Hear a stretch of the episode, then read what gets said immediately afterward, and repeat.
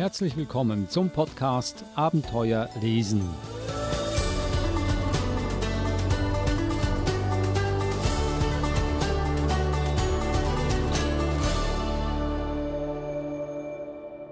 Der Podcast Abenteuer lesen, ein Podcast über spannende und lehrreiche Kinderbücher. Ich bin Adrian Blitzko, herzlich willkommen und ich sage auch herzlich willkommen Eva Murer. Hallo. Hallo Adrian. Das Thema heute ist Fake News. Hm, Fake News, ein heißes Thema.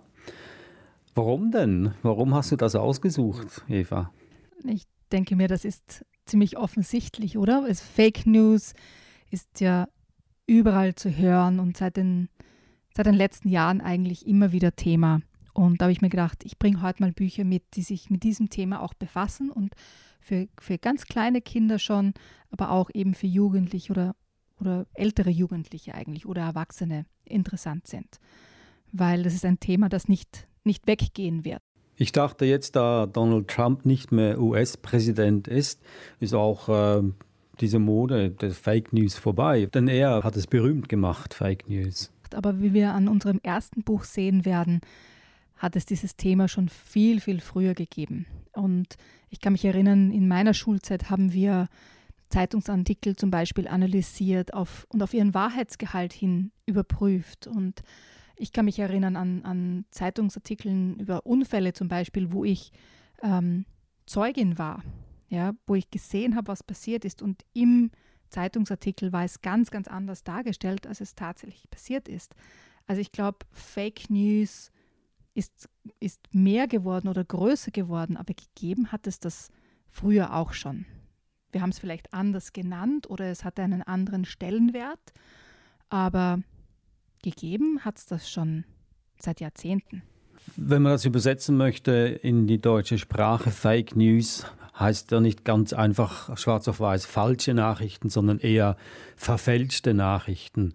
Und das macht es noch umso gefährlicher, weil es ein bisschen Wahrheitskern vorhanden, aber ziemlich viel darum herum geschmückt. Aber wenn man das einfach ohne Kritik annimmt, was man liest, was man hört, dann äh, könnte man sehr schnell in Teufelsküche kommen.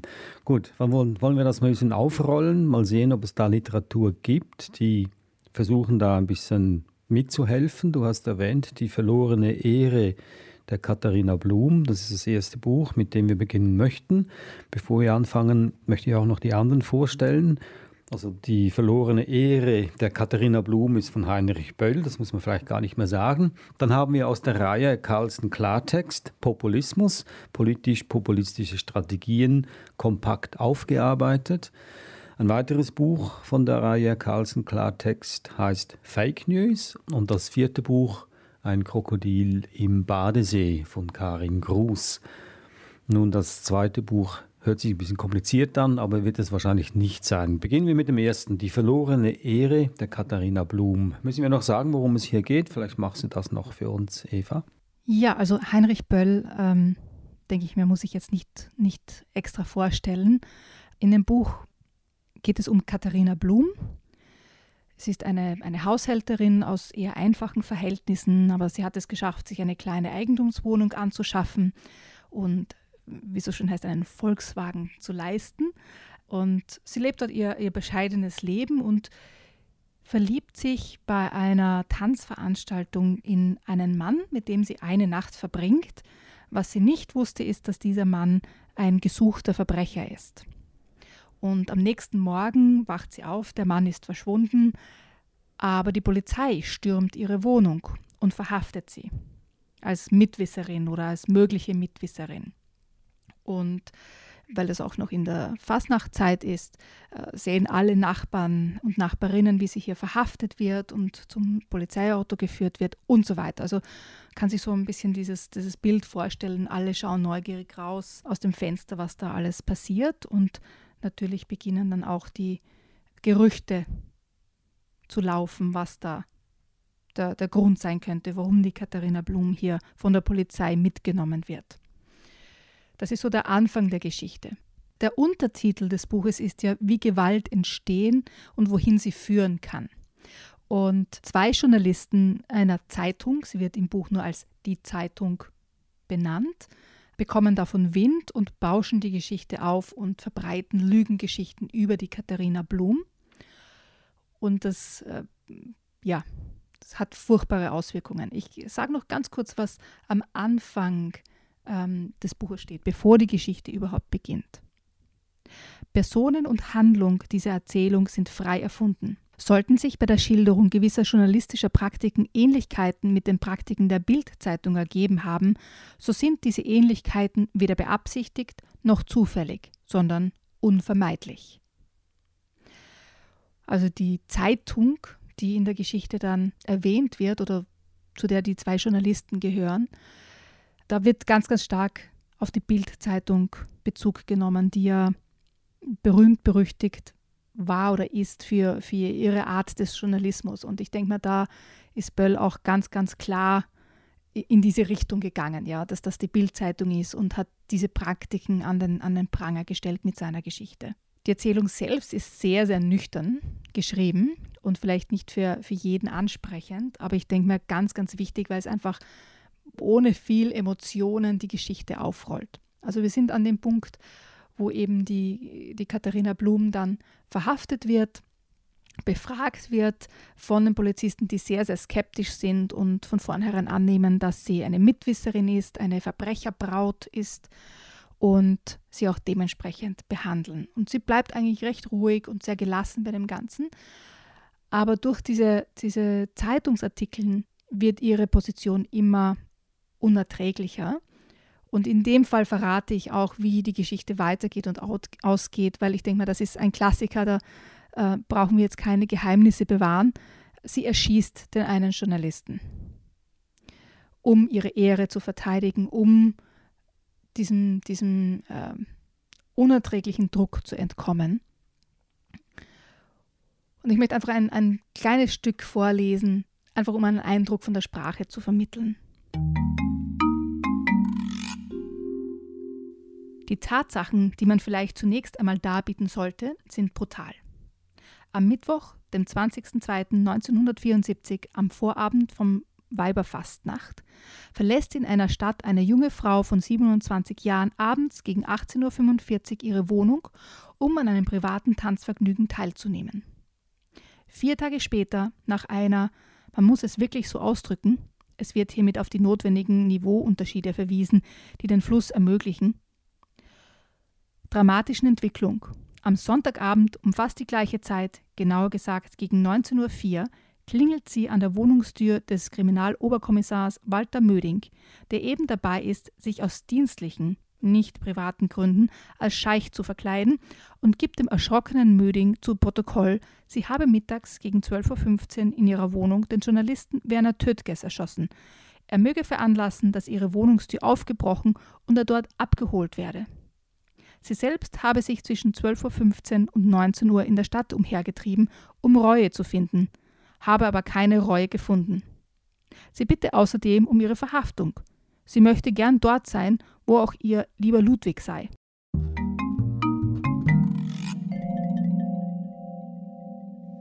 Das war ein Ausschnitt aus dem Buch Die verlorene Ehre der Katharina Blum von Heinrich Böll. Als ich das Buch zum ersten Mal gelesen hatte, war mir so, als ob es ein ganz klarer Angriff ist auf die Schaffensweise der Bildzeitung oder an und für sich der Boulevardpresse. Fake News, diesen Begriff gab es damals ja noch nicht. In meiner Naivität dachte ich, das sei nur die Bildzeitung, die Nachrichten verfälscht. Aber äh, ich hätte mir nie träumen lassen, dass nach so vielen Jahren, ich glaube 1974 kam das Buch heraus, dass nach so vielen Jahren das Thema aktueller ist denn je. Aber meine Frage an dich, Eva, äh, das ist kein Kinderbuch. Kann das ein Kind verstehen? Nein, deswegen habe ich ja gesagt, es ist ein, ein, ein Buch, das auch Jugendliche lesen können. Also wir haben es ja auch als Jugendliche in der Schule gelesen und, und bearbeitet und analysiert. Also es ist jetzt kein Kinderbuch, aber Jugendliche können das auf jeden Fall lesen. Ich denke mir, es ist wichtig, sich mit verschiedenen Medien, mit verschiedenen Büchern mit diesem Thema auseinanderzusetzen. Das ist eine Möglichkeit auch zu zeigen, dass bereits vor 30, 40 Jahren Fake News ein Thema war. Ja, und ähm, das jetzt nicht etwas ist, das erst jetzt entstanden ist. Eigentlich müsste man das fast äh, zum Obligatorium machen, dass wenn jemand ein Facebook-Konto eröffnet als Teenager oder als Kind schon, dass man zuerst dieses Buch lesen muss, damit man vertraut wird mit dem Thema Fake News.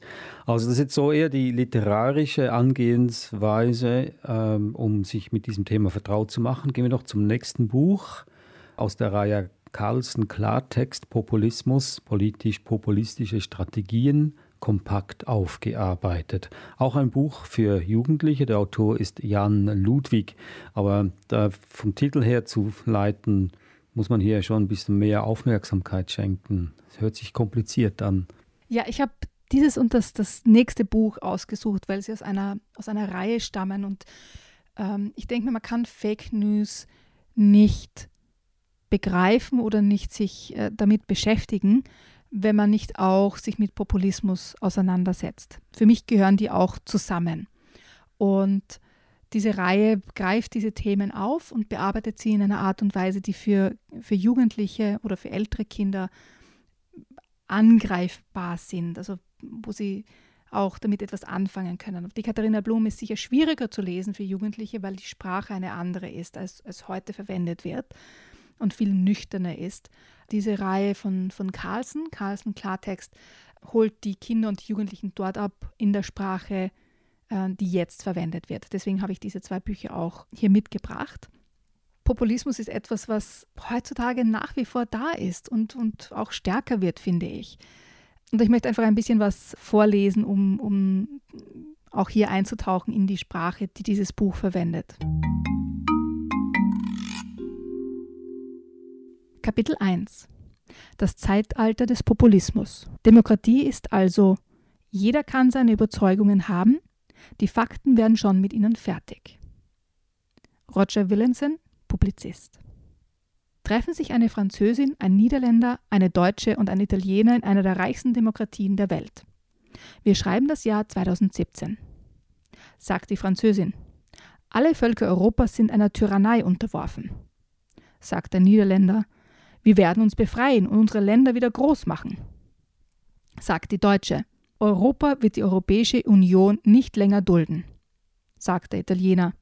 Es leben die Nationalisten. Tosender Applaus. Da fehlt die Pointe? Klar. Es ist ja auch kein Witz. Was hier beschrieben wird, hat sich im Jahr 2017 wirklich ereignet. In der Rhein-Mosel-Halle in Koblenz. An diesem frostigen Tag im Winter trafen zum ersten Mal die wichtigsten Rechtspopulisten Europas zusammen. Der Niederländer, das ist Gerd Wilders, verurteilt wegen Volksverhetzung. Die Französin, das ist Marine Le Pen, die die Todesstrafe wieder einführen wollte. Der Italiener, das ist Matteo Salvini, der andere Politiker Parasiten und Verräter nennt. Die Deutsche, das ist Frauke Petri, die das Wort völkisch, bekannt etwa durch die Nazi-Zeitung Völkischer Beobachter, gern wieder als normales Wort in der Politik sehen würde. Alle vier waren zu der Zeit Vorsitzende einer populistischen Partei in ihrem Land. Die Zitate stammen aus ihren Reden. So erfolgreich wie heute waren Parteien wie die ihren noch nie.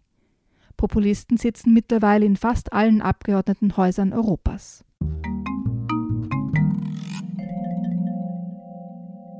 Ein Ausschnitt aus dem Buch Populismus von Jan Ludwig. Eine sehr klare Sprache, wie du gesagt hast. Kannst du mehr darüber erzählen? Ist es nur, legt es nur Fakten dar oder sind auch so gewisse Bewertungen vorhanden oder sagt, passt ja auf, dass ihr da auch nicht in die Falle tappt oder sowas in die Richtung? Ist es ein neutrales Buch? Die, die Frage ist, kann man bei Populismus neutral sein? Ich würde sagen, dieses Buch bietet eine, eine breite Vielfalt an Hintergrundinformationen. In dem Sinne finde ich es neutral. Was wir natürlich schon sagen, ist, dass zum Beispiel Populisten einfach sehr einfache Lösungen für komplizierte Probleme anbieten. Ja, ich weiß nicht, ob du das als, als Wertung sehen würdest. Ich sehe es nicht so. Ich sehe es als etwas, ähm, das in einen Kontext gestellt wird. Ja, dass oft äh, Populisten ja eben dieses, dieses Körnchen Wahrheit nehmen oder etwas, was sie als, als Wahrheit empfinden, nehmen und dann ihre eigene ähm, Gedankenwelt oder ihre eigene Welt darum aufbauen und sich dann nicht mehr so genau an die Faktenlage halten. Das wird sehr klar dargestellt und ähm, denke ich, ist auch, ist auch wichtig so. Ähm, sie zeigen auf in diesem Buch, wie Populisten zum Beispiel auch die Welt ähm, zerteilen in wir und diese anderen, ja, die ganz anders sind als wir und die wir auch nicht wollen. Ja? Oder auch, wie diese, diese Ängste geschürt werden, ähm, mit ganz einfachen Slogans zum Beispiel. Aber sie zeigen auch auf, warum Populisten das tun, nämlich dass sie sich eben als Befreier fühlen und in, in ihrer Sichtweise, in ihrer Weltsicht ähm, etwas Gutes tun. Ja?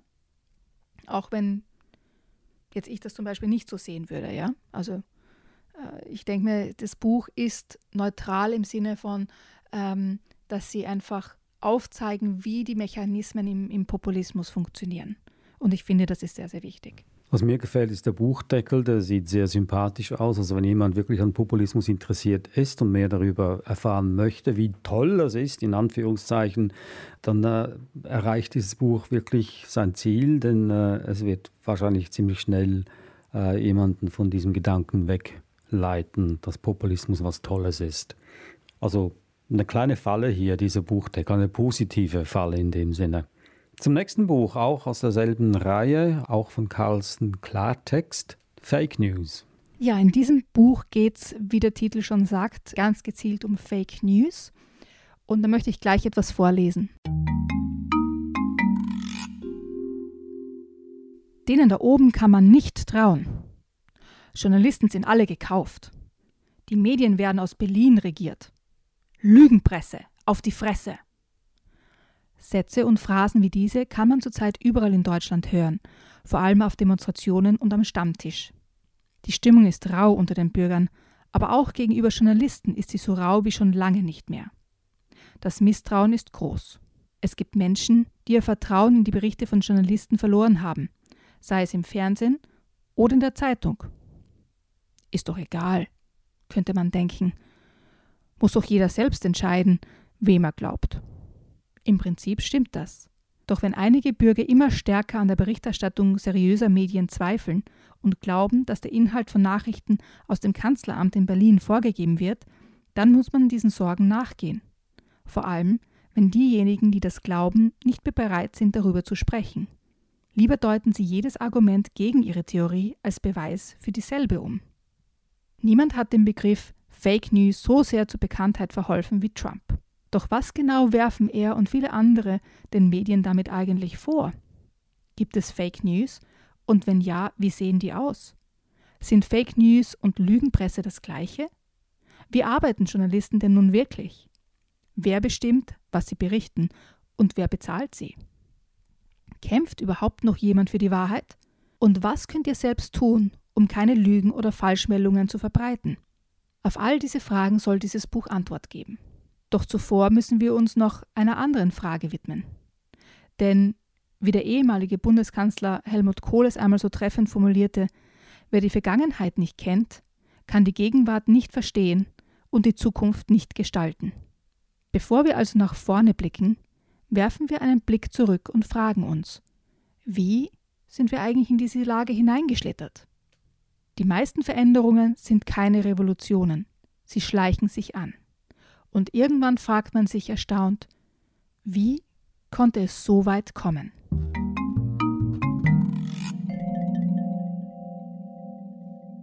Aus dem Buch Carlsen Klartext Fake News von Caroline Kula. Geht ziemlich schnell auf den Punkt, dieses Buch. Ohne viel drumherum, wie alle anderen Bücher in dieser Serie auch, wirklich auf den Punkt und ganz klar, Klartext eben. Was mir gut gefällt, ist einfach auch, dass sie darauf eingehen und auch darauf hinweisen, dass es an uns allen liegt, äh, Fake News zu stoppen oder auch zu verhindern, indem wir eben auf Facebook zum Beispiel nicht jede Geschichte weiter teilen, die jetzt völlig absurd daherkommt, sondern auch zu überlegen, kann das überhaupt stimmen? Es gibt ja auch zum Beispiel, was immer ganz lustig ist, diese ähm, Zitate mit einem Bild von jemandem, der vor 200 Jahren gestorben ist, äh, das dann mit diesem Zitat geteilt wird als, äh, weiß nicht, für Meditationen oder Motivation, wo man dann, wenn man ein bisschen nachforscht, ein bisschen sich, sich da reinhängt, drauf kommt, diese Zitate können gar nicht von diesem Menschen stammen. Ja? Die, kommen von jemandem ganz, ganz anderen oder sind völlig aus dem Zusammenhang gerissen. Also auch das ist zum Beispiel Fake News. Ja, und wir alle können dazu beitragen, ähm, das zu verhindern oder zu stoppen. Aber dazu gehört eben auch, dass wir wissen, worum es geht und wie Fake News so daherkommen und sich verkleiden. Ja, und oft nicht, ähm, nicht erkennbar sind auf den ersten Blick oder auch sehr verlockend sind. Ja, oft sind ja diese Schlagzeilen und äh, Clickbait so aufgebaut, dass es uns ja juckt, drauf zu klicken, ja, und dann schnell weiter zu verteilen. Insofern denke ich mir, ist es ganz, ganz wichtig, um Kompetenzen in, in den Medien zu haben für Kinder und für Jugendliche, aber auch für uns Erwachsene, uns mit diesem Thema auseinanderzusetzen. Ich denke mir, es ist jetzt für uns selbst wichtig, aber auch für alle Demokratien wichtig, sich damit zu beschäftigen. Manchmal ist es ja auch schwierig oder gerade für, für Jugendliche schwierig, einen klaren Kopf zu behalten und äh, Nachrichten zu hinterfragen, den, Wahr den Wahrheitsgehalt zu hinterfragen. Auch wenn man nicht so erfahren ist, äh, ist es sehr einfach, da in diese Falle zu tappen. Und äh, das Gefährliche ist ja im Internet, dass man, wenn man eine Antwort sucht, findet man sie auch. Man findet die Antwort, die man gerne haben möchte, finden möchte, die findet man im Internet. Gehen wir weiter zum nächsten Buch. Ein Krokodil im Badesee von Karin Gruß. Hört sich jetzt äh, sehr süß an eigentlich und es ist auch für eher kleinere Leser gedacht. Genau, also es ist so ab drei, vier Jahren würde ich sagen. Und es ist ein, ein Bilderbuch mit ganz viel Bild und wenig Text. Aber es ist eine Möglichkeit, sich auch mit kleineren Kindern schon mit dem Thema auseinanderzusetzen. Jetzt nicht im Sinne von Fake News, ähm, aber im Sinne von, stimmt etwas, wenn etwas gesagt wird oder nicht? Ja? Also das Krokodil im Badesee, das kann nicht stimmen, oder doch? Ist so diese, diese Idee, jemand erzählt, es gibt ein Krokodil im Badesee. Was passiert dann? Ja? Wer steckt hinter dieser Geschichte? Was hat diese Geschichte für Auswirkungen? Ja, es ist ein, ein Wimmelbilderbuch im Grunde, ja, wo Kinder lernen, auch jetzt abgesehen von den lustigen Szenen, die man finden kann, aber sich auch mit diesem Thema auseinanderzusetzen, wie werden denn Gerüchte in die Welt gesetzt? Wie entsteht denn so ein Gerücht? Und was hat denn das auch für Auswirkungen? So eine Fake News-Geschichte in Bildern sozusagen. Also du siehst wie bei allen Wimmelbildern am Anfang also eine Übersicht der, der, handelnden Personen, die du da finden kannst in den einzelnen Bildern. Da ist zum Beispiel Emil mit Kopfhörer und Hund Bobby oder Heribert mit Gummiboot, Antonio sehen wir hier oder der Schwimmlern Kasimir und so weiter. So ganz viele verschiedene handelnde Personen. Und wenn wir uns dann die einzelnen Bilder anschauen, zum Beispiel ein Krokodil im Badesee? Das glaubst du doch nicht. Ja doch, oh je. Also jemand erzählt die Geschichte vom Krokodil im Badesee. Und wir sehen diese Szene am Badesee. Alle sind sehr, sehr entspannt und ähm, schwimmen im Gummiboot oder auf der Luftmatratze und so weiter. Und wieso hat der blonde Mann ganz plötzlich keine Hose an? Jetzt wird schon viel mehr Aufregung am Badensee, weil alle schauen, was, was passiert denn da eigentlich. Ein Gummiboot ist auch verschwunden, den Stöpsel hat man noch nicht gefunden. Also die Geschichte wird immer mehr und immer mehr aufgepauscht und man sieht schon die mehr besorgten Gesichter jetzt. Ja. Jasmin vermisst jetzt ihre Brille und von der Bank kommt nur noch Stille das Radio wie weggeblasen, ein Liegestuhl stand auf dem Rasen und so weiter. Also du siehst, es wird immer aufgeregter, immer chaotischer bei den einzelnen Bildern ähm, und immer mehr wird dazu gedichtet. Ja? Immer mehr, was so zu dieser Geschichte beiträgt. Und am Schluss, wir lösen das jetzt natürlich nicht auf, woher diese Geschichte kommt oder wer da dahinter steckt. Aber im Buch wird das natürlich auch aufgelöst ähm, sodass man draufkommt, was da eigentlich passiert ist. Das ist das Buch Ein Krokodil im Badesee von Karin Gruß für Kinder ab drei Jahren. Also wenn man äh, Kinder gerne kritisch erziehen möchte, dann äh, eignet sich dieses Buch sehr gut dafür. Ich habe das so eine Geschichte ja auch selbst erlebt. Ich habe an einem See gewohnt und da gab es ganz große Fische drinnen, so ich glaube Heringe oder so, also einfach große oder wir haben, wir haben sie Waller genannt, keine Ahnung, was das jetzt für ein Fisch ist, aber wir waren wirklich so eineinhalb Meter große Fische, die so am Grund des Sees dahinschwimmen.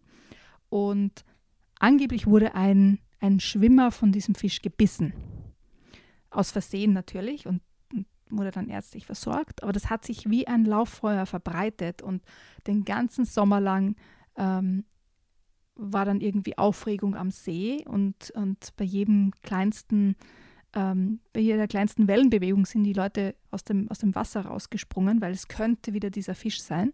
Ähm, also solche Gerüchte oder so etwas verbreitet sich wahnsinnig schnell und hat dann einfach auch Auswirkungen ähm, auf jeden, der da irgendwie auch beteiligt ist. Das erste Buch, Die verlorene Ehre der Katharina Blum von Heinrich Böll. Dann hatten wir Carlsen Klartext, Populismus von Jan Ludwig aus derselben Reihe Fake News von Caroline Kula und das letzte Buch Ein Krokodil im Badesee von Karin Gruß. So viel also zum Thema Fake News. Ich hoffe, dass was wir gesagt haben in dieser Episode nicht hinterfragt wird und nicht als Fake News abgestempelt wird. Wir haben uns Mühe gegeben, möglichst die Wahrheit und nichts als die Wahrheit hier preiszugeben in diesem Podcast Abenteuer lesen, wie immer jede Woche mit dir, Eva Mura. Besten Dank und äh, ich sage Tschüss und wir hören uns nächste Woche wieder. Servus, Adrian.